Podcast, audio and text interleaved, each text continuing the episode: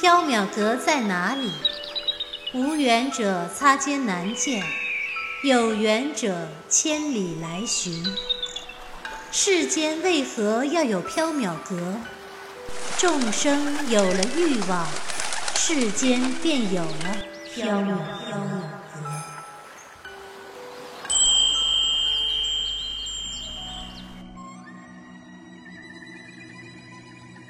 您正在收听的是长篇系列奇幻小说剧《缥缈提灯卷》，作者白姬婉，播讲只浅墨深，张涵。第五折来世草，第十三章阎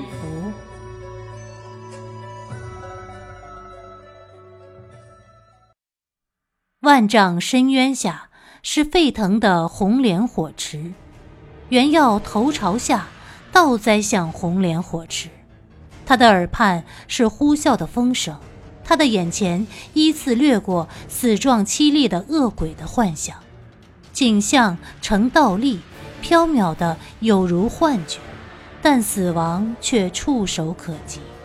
袁耀以为必死无疑，闭上了眼睛。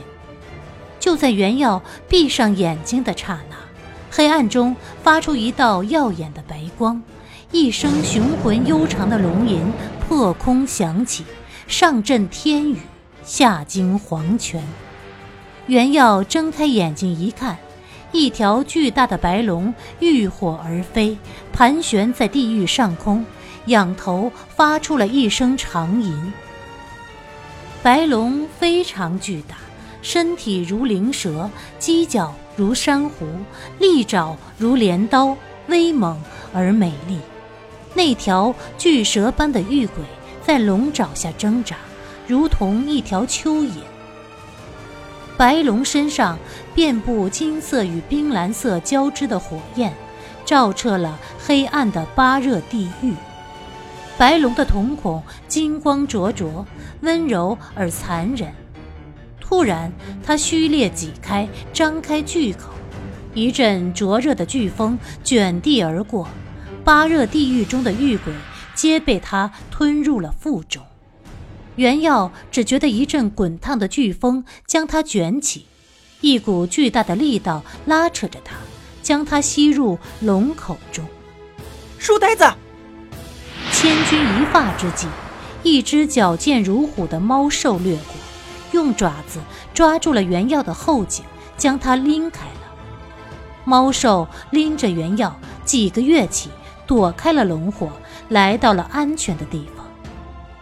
原药远远望去，八热地狱中的众生，连同地狱的火焰一起，源源不绝地被吞入龙腹中。不多时，无间地狱只剩下一片无边无际的荒凉与黑暗。白龙仰天发出一声长啸，震耳欲聋。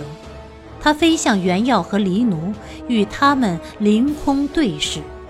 它身姿矫健，气势如虹，浑身散发着一种充满了力量的美丽。它在火焰中垂头，金色的瞳孔温柔地注视着原耀。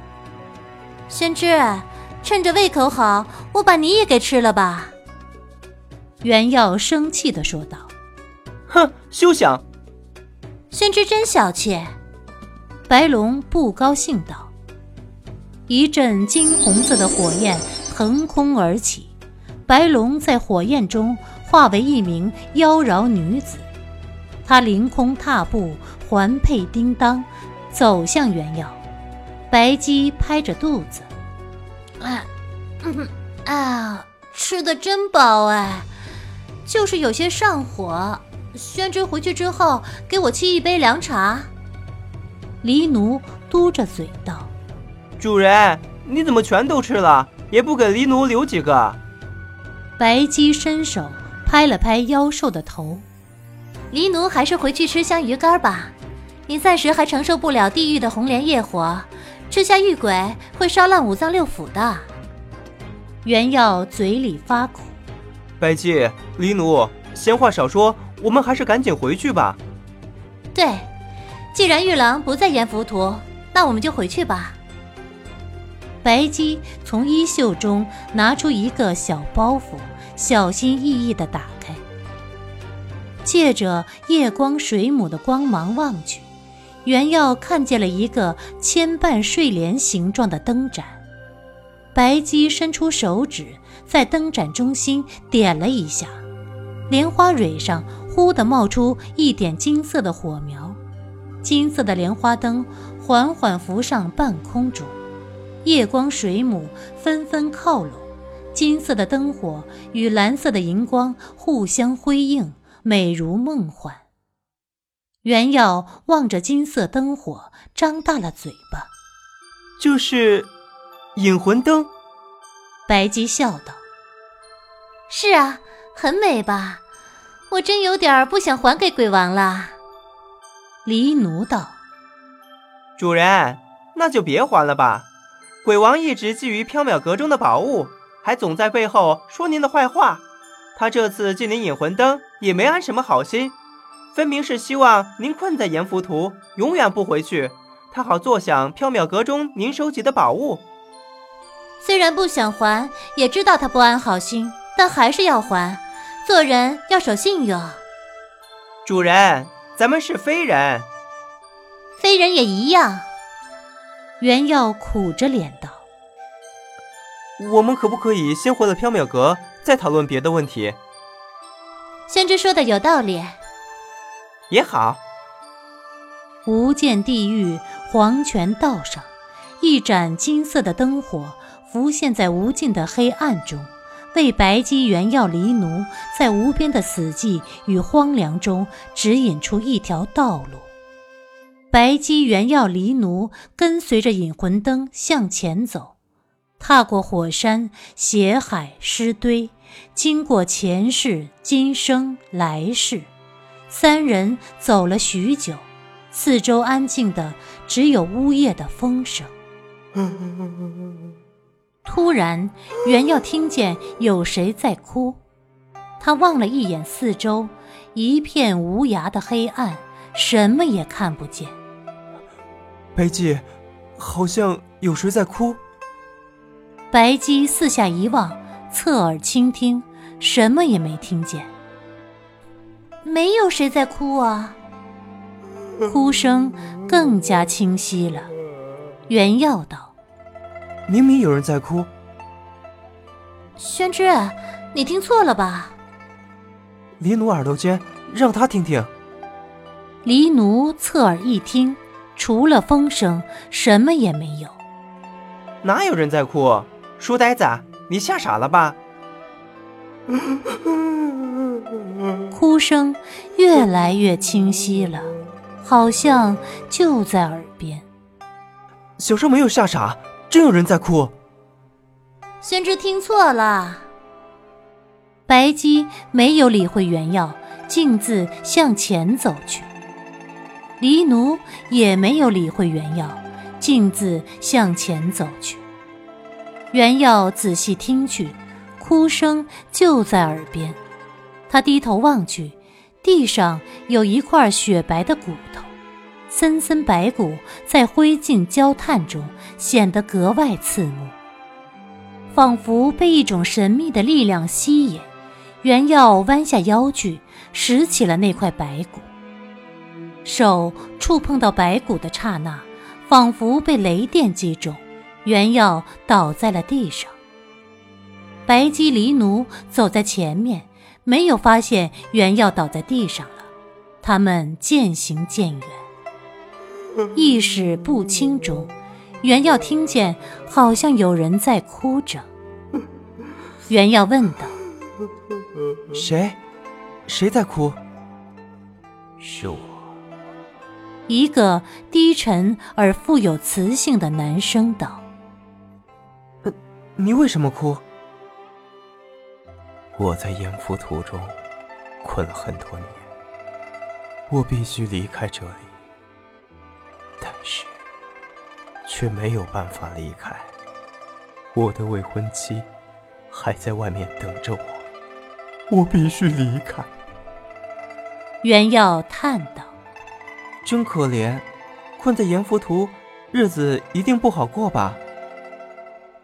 你好像正要离开阎浮屠，可以带我一起走吗？当然可以，我们一起走吧。太好了！那个声音高兴道，仿佛被钝器砸了一下后脑勺。原耀眼前一黑，一下子失去了知觉。走了一段路，白姬回头道：“这黄泉之路走的可真辛苦，宣之，你觉得呢？”啊，背后空空如也，没有了原药。白姬奇道：“哎，宣之哪去了？”黎奴停步。回头没有看见原药，骂道：“这臭书呆子，肯定是嫌赶路辛苦，又跑到哪偷懒去了。”宣之胆小，在这阎浮途中应该不会乱跑的。这八热地狱中的狱鬼都被主人吃进肚子里了，书呆子没有理由被狱鬼捉走啊！白姬沉吟了一会儿，呃，还是回去找找看吧。主人，引魂灯只往前不后退。黄泉之途不可以走回头路，否则就真的出不去了。金色的引魂灯一直在往前游移，没有停止。白姬犹豫了一下，还是转头往回走去。林奴，你先跟着引魂灯走，我回去找一找。宣之还没还完债呢，不能让他留在阎浮屠。黎奴想了想，也转身跟了上去。黎奴也跟主人去。不能让书呆子躲在阎浮屠偷懒不干活。白姬黎奴刚向后走了十余步，一个青衫骆驼的书生浑浑噩噩地飘了过来。白姬黎奴定睛望去，这不是宣之又是谁？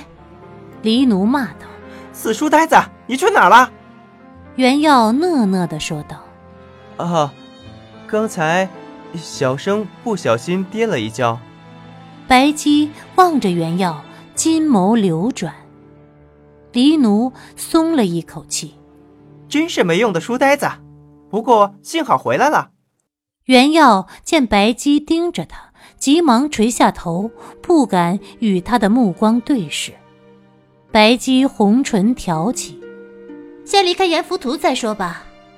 黎奴望了一眼只剩一点金色光芒的引魂灯，催促道：“为了避免再出现意外，还是黎奴驮主人和书呆子出阎浮屠吧。”好，黎奴驮着白姬原药追逐引魂灯，风声呼啸，欲火如织。引魂灯引着黎奴翻过了三座大山，趟过了三条大河，经过了三片树林、三处沼泽，终于看到了一片真正的星空。他们走出了阎浮屠。